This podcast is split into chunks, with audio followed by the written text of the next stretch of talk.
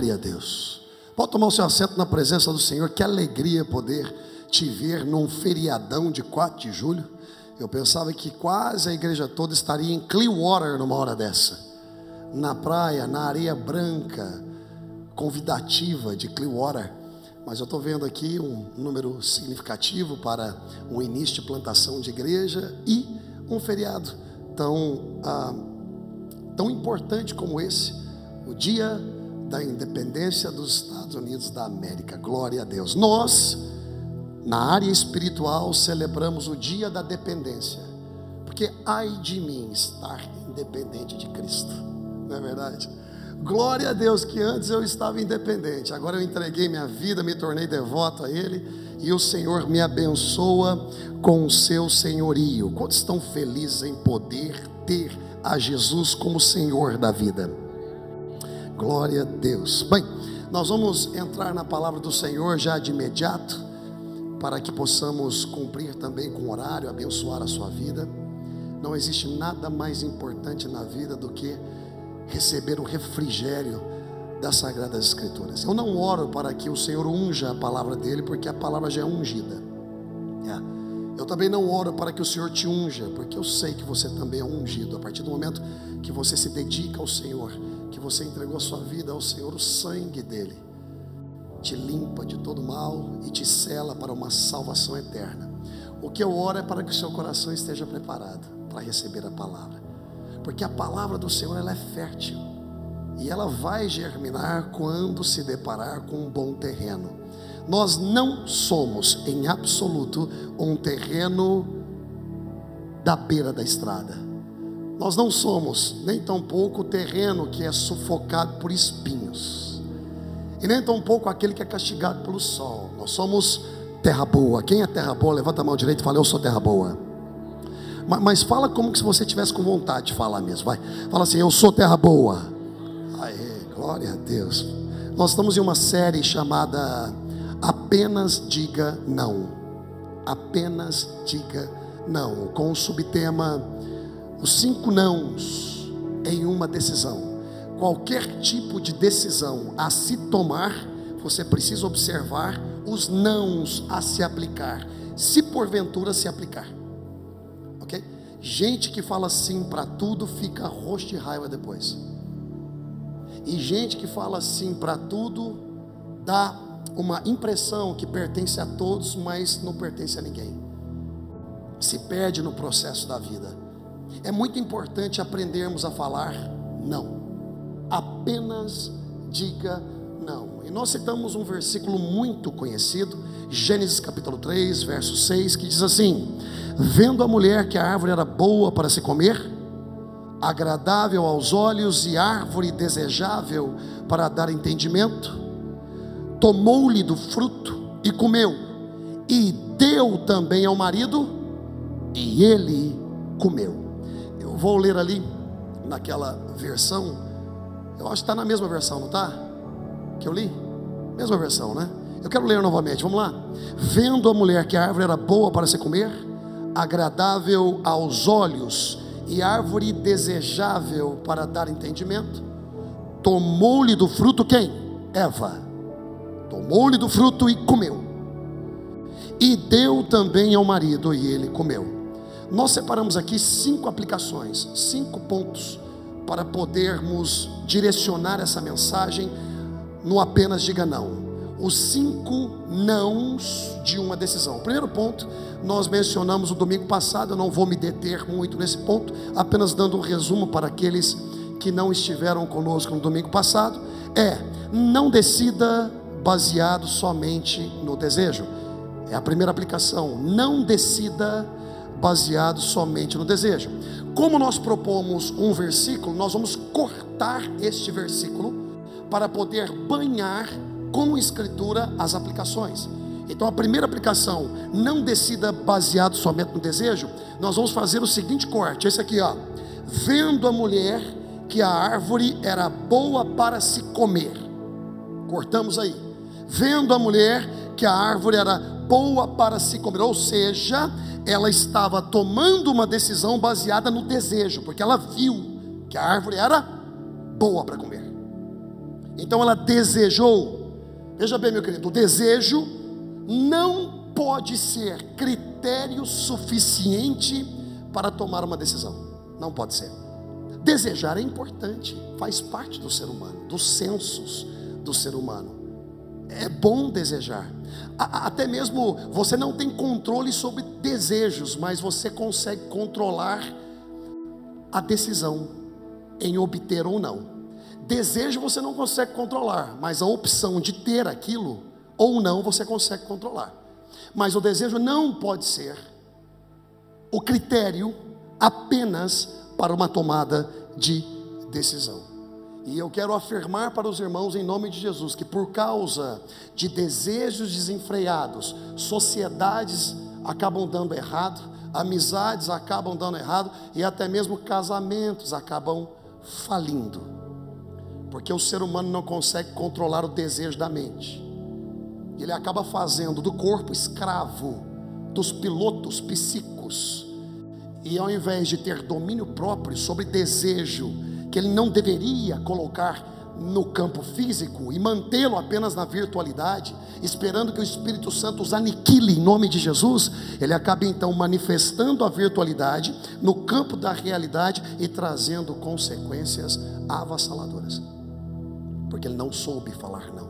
Você não aprende a falar não apenas para as pessoas.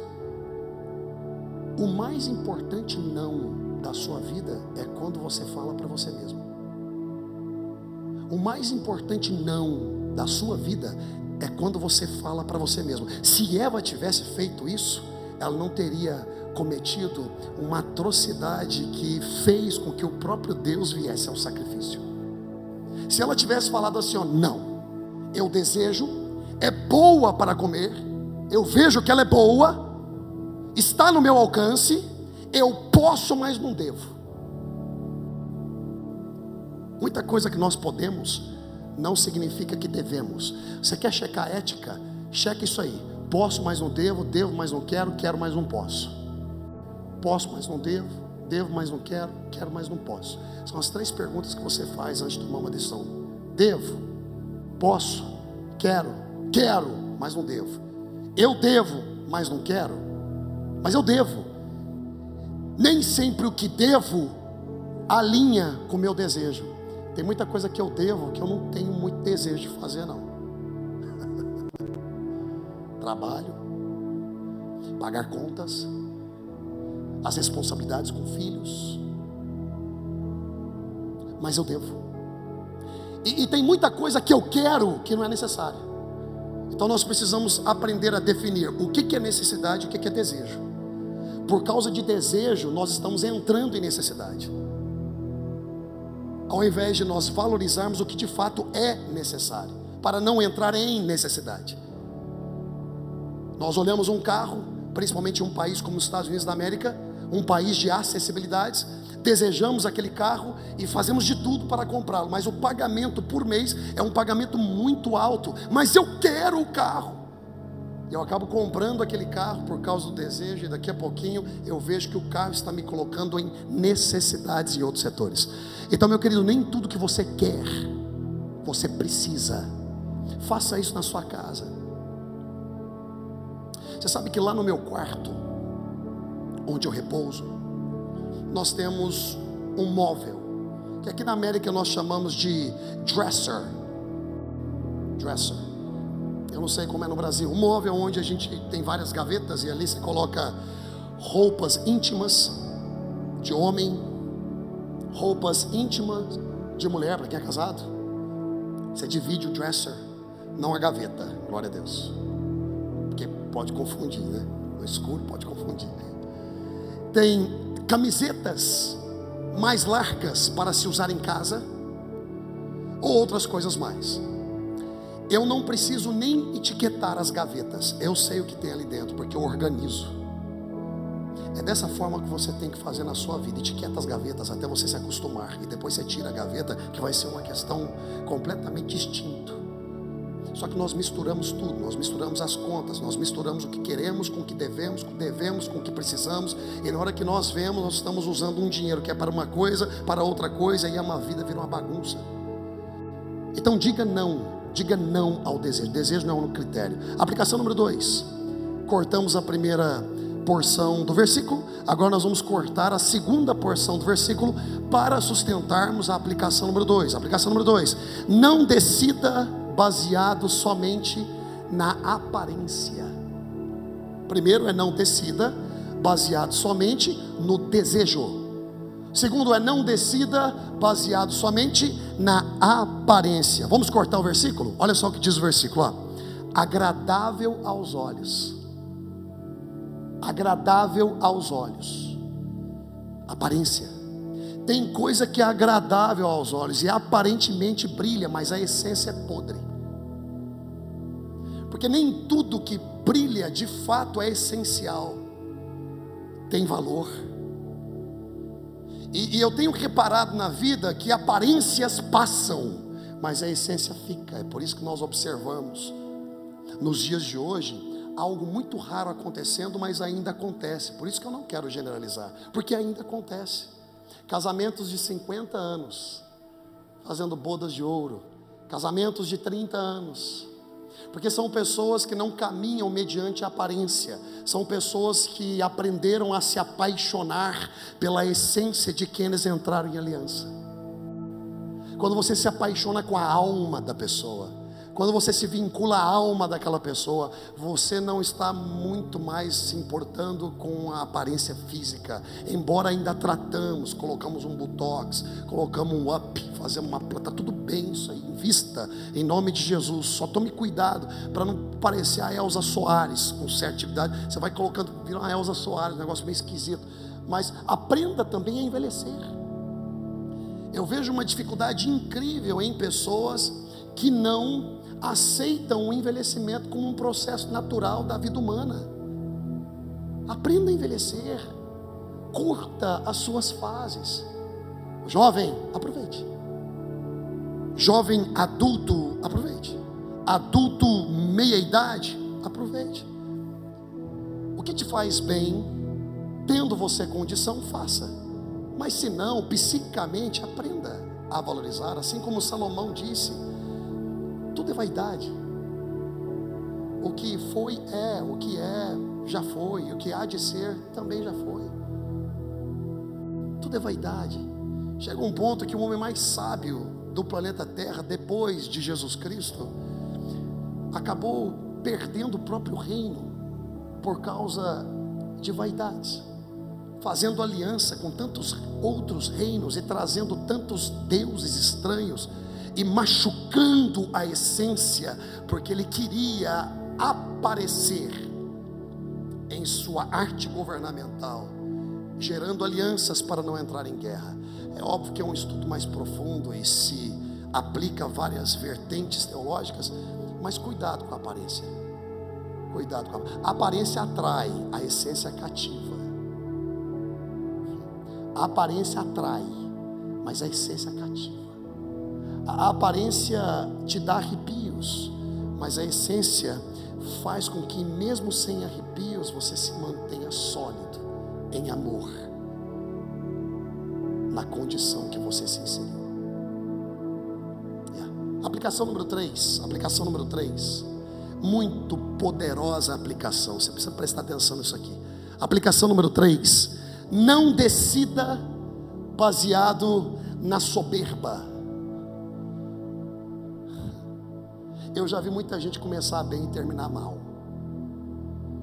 Eu já vi muitos ministérios começarem bem e terminar mal. Eu já vi muitos ministros começando bem e terminando mal.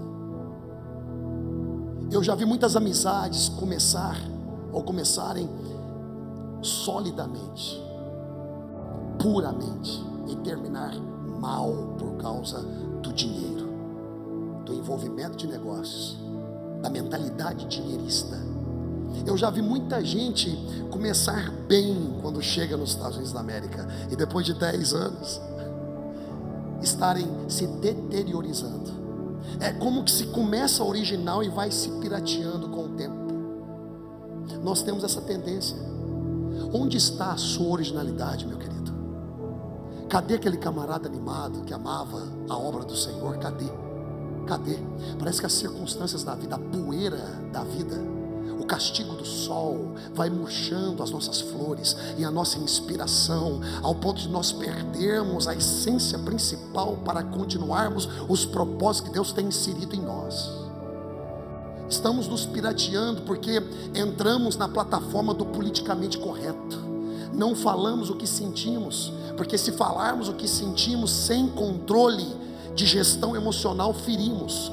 Mas ao mesmo tempo, muitos não falam e se tornam falsos porque não possuem um critério de decência para se comunicar. Nós perdemos a essência, estamos pirateados na mente, estamos pirateando o coração, a fim de que venhamos a estar bem com todos, exercendo uma diplomacia enferma, leprosa. Estamos buscando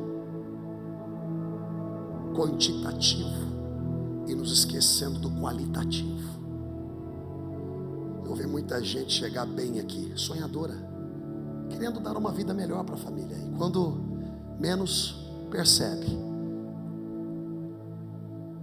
o acúmulo de finanças e o poder para se obter situações, ensoberbece o coração. Olha só, vamos cortar a escritura para banhar essa aplicação. Olha só, lendo o versículo de novo.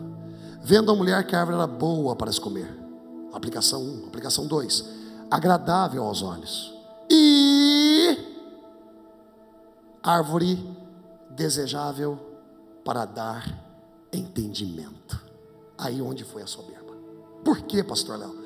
Porque existia um Deus Todo-Poderoso, Criador dos céus e da terra, aquele que o salmista disse: Eu elevo os meus olhos para os montes, da onde me vem o socorro? O meu socorro vem do Senhor que fez os céus e a terra. Sabe aquele Senhor, Criador de todas as coisas, que se refere em João capítulo 1: no princípio era Deus, no princípio o Verbo criou todas as coisas, no princípio era o Verbo, o Verbo era Deus, e o Verbo estava com Deus, e tudo que foi criado foi criado por Ele, se Ele não existisse, nada do que foi criado teria sido criado. Sabe esse Verbo todo-poderoso, aquele na qual, ao ser batizado por João Batista, veio a voz do alto dizendo: Este é o meu filho amado, na qual nele eu me comprazo, e veio o Espírito Espírito Santo, como uma pomba, repousou sobre ele. Sabe, aquele que, quando abriu o teto em Cafarnaum, ele falou para aquele rapaz paralítico, dizendo: O seu pecado está perdoado. E alguns no coração tenderam contra Jesus, pensando que era blasfêmia. E então ele, conhecendo os corações, ele disse: Ei,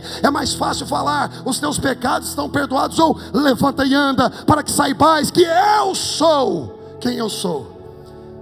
Levanta e anda. Sabe esse camarada?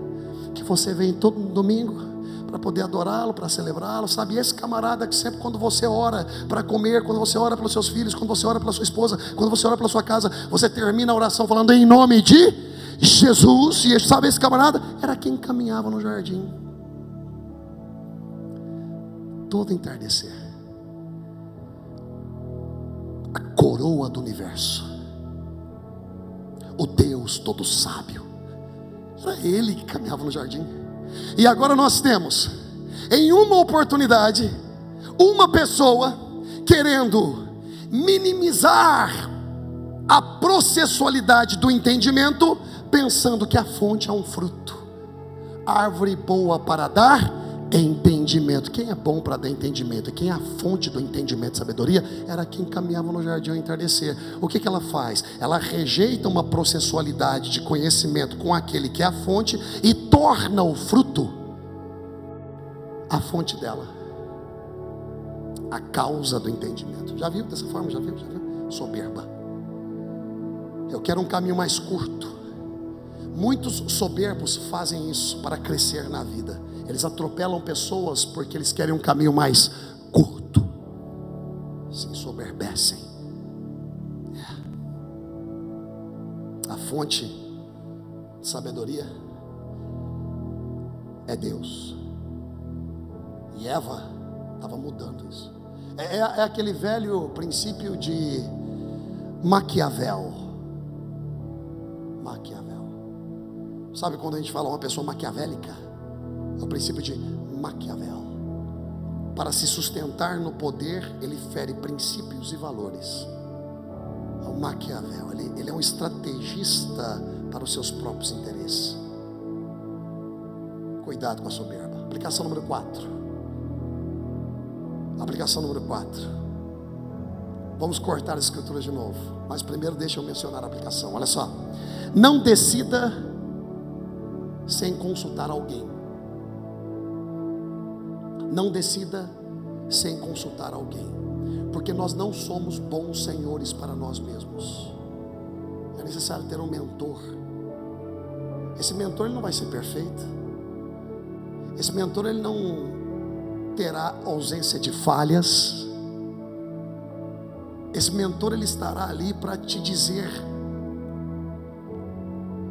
aquilo que colocará limite na sua agonia, no seu desejo desenfreado, na sua sangria desatada. Ele vai te dar uma perspectiva que, mediante o alto nível de desejo, você acabou ficando cego.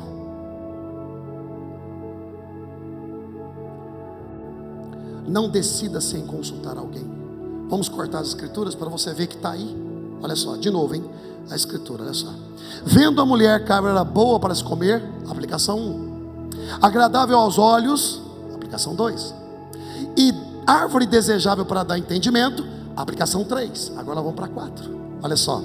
Tomou-lhe do fruto e perguntou para alguém se poderia comer. Não. Tomou-lhe do fruto e comeu. Por que, que não perguntou para Deus? Por que, que não esperou? Porque alguns versículos mais à frente nós observamos o Senhor entrando no jardim e perguntando: Onde tu estás, Adão? Ouvi a sua voz no jardim, Senhor, e me escondi, porque vi que estava nu. Quem te disse que você está nu? Porventura comeste da árvore que te comandei não comer? Por que, que não esperou um pouquinho? Por que, que você não espera um pouquinho? Por que, que você não pega o telefone, liga para a pessoa que você entende que tem pingos de sabedoria? Pingos. Talvez não tenha um oceano, mas tem um pingo de sabedoria para te fazer ver de uma forma que você não está vendo. Por que, que você não espera um pouco? Por que ser tão afoito na tomada de decisões? Ela tomou e comeu. A aplicação número 4 é muito, muito, muito clara quando diz: não decida, não. Olha os cinco nãos, não. Quarto não, não. Não faça isso, não. Não decida sem consultar alguém. Eu já tomei várias decisões sem consultar minha esposa. Eu não sei quanto a você que é casado, se você tem a mesma experiência que eu, mas todas as vezes que eu tomei uma decisão sem consultar minha esposa, 99,999% deu errado. Não é que deu errado porque eu estava tomando uma decisão errada, deu errado porque eu comecei errado. Eu não chamei a minha esposa para ser partícipe de algo que me interessava. E quando você começa algo partido, a tendência é essa brecha aumentando. Chame, converse, debata. Ah, mas ela pensa diferente. Se eu falar isso com ela, rapaz, que legal que ela pensa diferente. É, às vezes me irrita o jeito que a minha esposa pensa. Me gera uma grande irritabilidade. Não, e você? Você não? Só eu. Só que, por que, que ela me irrita? Porque ela me fala coisas que eu não gosto de ouvir. Porque nós somos amantes da nossa própria voz, não da voz de quem caminha conosco. Nós somos amantes dos nossos próprios desejos, mas às vezes sepultamos o desejo de quem anda conosco. Egoísmo. Egoísmo.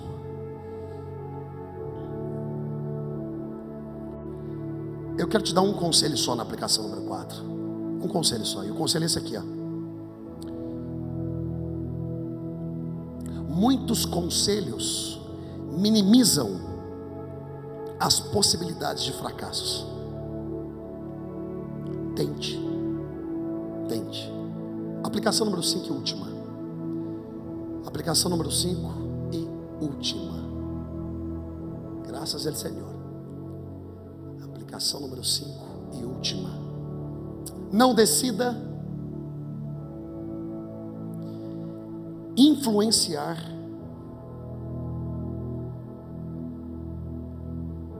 pessoas a errar o seu erro. Porque quem erra não gosta de errar sozinho.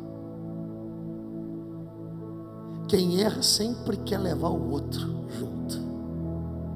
Pergunta se não é assim que um jovem entra para o campo das drogas. Pergunta. O cinco não é o seguinte: você quer errar? Erre sozinho. Seja nobre. Erre sozinho. Não decida influenciar pessoas a errar o seu erro. Vamos lá para a base bíblica? Todo o versículo de novo. Vamos lá. Vendo a mulher que a árvore era boa para se comer. Aplicação 1. Agradável aos olhos. Aplicação 2. E árvore desejável para dar entendimento. Aplicação 3. Tomou-lhe do fruto e comeu. Aplicação 4. E agora a quinta aplicação. E deu também ao marido. E ele comeu. Ela fez com que Adão errasse o erro dela. É óbvio que ele também poderia ter falado não. E ele estava tão encantado pela mulher que ele colocou a mulher mais importante do que Deus, porque ele tinha a palavra direta de Deus. Então, o primeiro pecado na humanidade não foi desobediência. Desobediência não é pecado. Desobediência é o resultado de um pecado. Você foi desobediente em quê? Aí você encontra o pecado. Desobediente é uma palavra, desobediência é uma palavra genérica. Mas se você quer ser um pouco mais criterioso, você pergunta para a pessoa se foi desobediente em quê? Aí você encontra o pecado. Então, qual foi o primeiro pecado na humanidade? É aquele que assola ela até hoje: idolatria. Porque ele preferiu embrace, abraçar e assumir a mulher, ao invés de colocá-la de lado e assumir a palavra que já tinha depositado nele. Porque o dia que comer vai morrer. Então Eva, talvez, quem sabe, porventura, entretanto, foi persuadida. Mas Adão não. Adão decidiu dar um tiro na cabeça porque ele sabia. Ele só não sabia que essa morte era espiritual e que consequentemente se tornaria em física, porque ele seria desligado da árvore da vida. Por que que Deus expulsou Adão e Eva do jardim? Para puni-los, pastor? Não. Ele expulsou Adão e Eva do jardim por amor. Porque se ele mantém Adão e Eva no jardim, comendo da árvore da vida, o pecado dentro deles iria se eternizar. Porque o que fazia com que eles vivessem, vivessem uma vida eterna é o acesso à árvore da vida. Observe como foi preocupação de Deus colocar uma espada rodeando a árvore da vida e querubins guardando a porta do jardim, para que eles não pudessem voltar e comer daquilo que os fazia eterno, assim então eternizando o pecado. Então Deus levanta um agente chamado morte, para que a morte seja o agente que leve o homem a Deus e mate o pecado. A morte nunca foi para matar o homem, por isso que ele veio para dar vida e vida abundante. A morte sempre foi para matar aquilo que matava.